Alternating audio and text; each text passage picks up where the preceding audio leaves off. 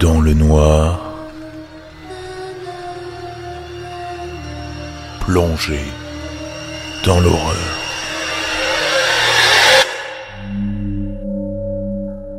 Je ne sais plus quoi faire. Je suis perdu, traumatisé. Dois-je en parler à la police? Faut-il que je les laisse enquêter sur cette affaire? J'ai comme une impression, quelque chose en moi qui me dit non, ne fais pas ça. J'ai mal à la tête. J'ai envie de vomir. Marjorie, c'était mon amie d'enfance. Elle était si gaie, toujours aimable. Elle était jolie aussi. Ses traits étaient à la fois harmonieux et attendrissants. On s'adorait. On rentrait souvent de l'école ensemble. On allait chez elle jouer un peu avant que je retourne chez moi. Je crois en fait que tout le monde aimait bien Marjorie. Mais derrière sa joie constante, elle avait quelque chose en elle que je trouvais profondément dérangeant, comme une sorte de mal-être extrême et dissimulé qu'elle cachait tant bien que mal avec cette fameuse bonne humeur. Mais personne n'avait l'air de le remarquer. Alors je me disais que ça devait être moi. Quelquefois, quand elle se retournait vers moi, je la voyais pendant une fraction de seconde comme un être chétif, d'une pâleur maladive. Une expression de désespoir au visage.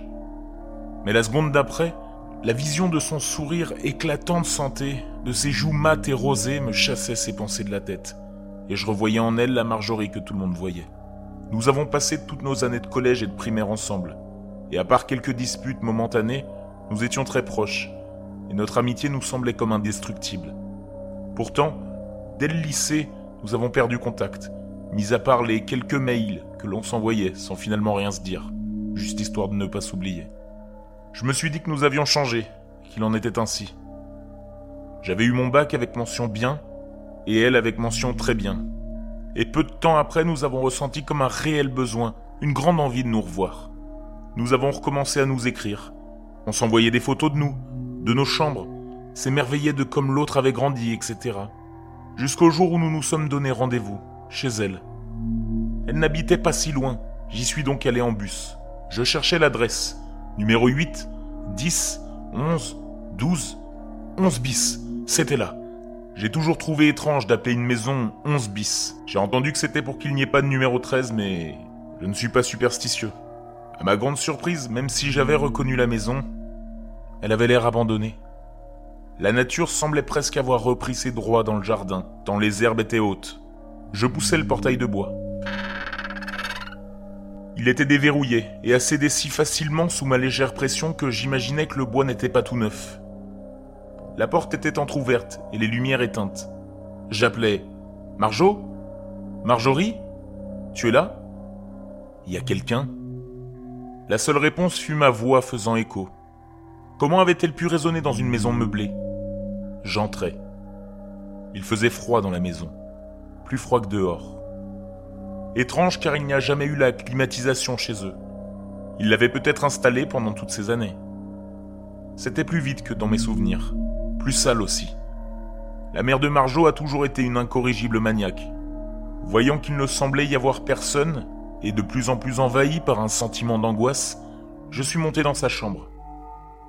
Elle l'avait refaite il y a peu. Elle m'en avait envoyé des photos. C'était si joli. Tout était là. Enfin, presque tout. Elle, elle n'était pas là. Je vérifiais l'heure sur ma montre.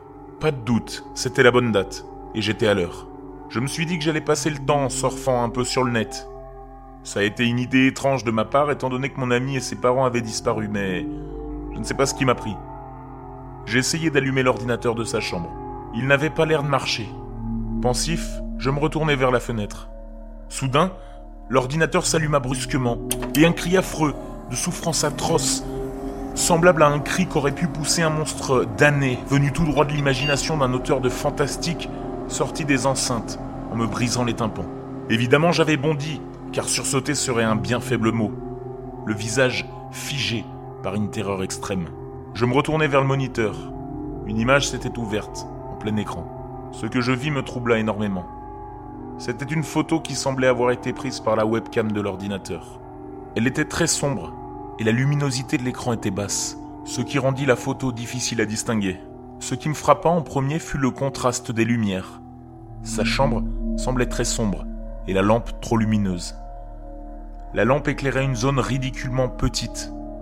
Mais dehors, il semblait faire jour, puis mes yeux se bloquèrent sur deux points lumineux dans l'obscurité, qui semblaient fixer l'objectif, comme des yeux, aigus et menaçants. Et enfin, je remarquai le premier plan, qui m'horrifia. C'était Marjorie, morte, la tête rejetée en arrière. Elle avait une blessure horizontale à la gorge et du sang en coulait.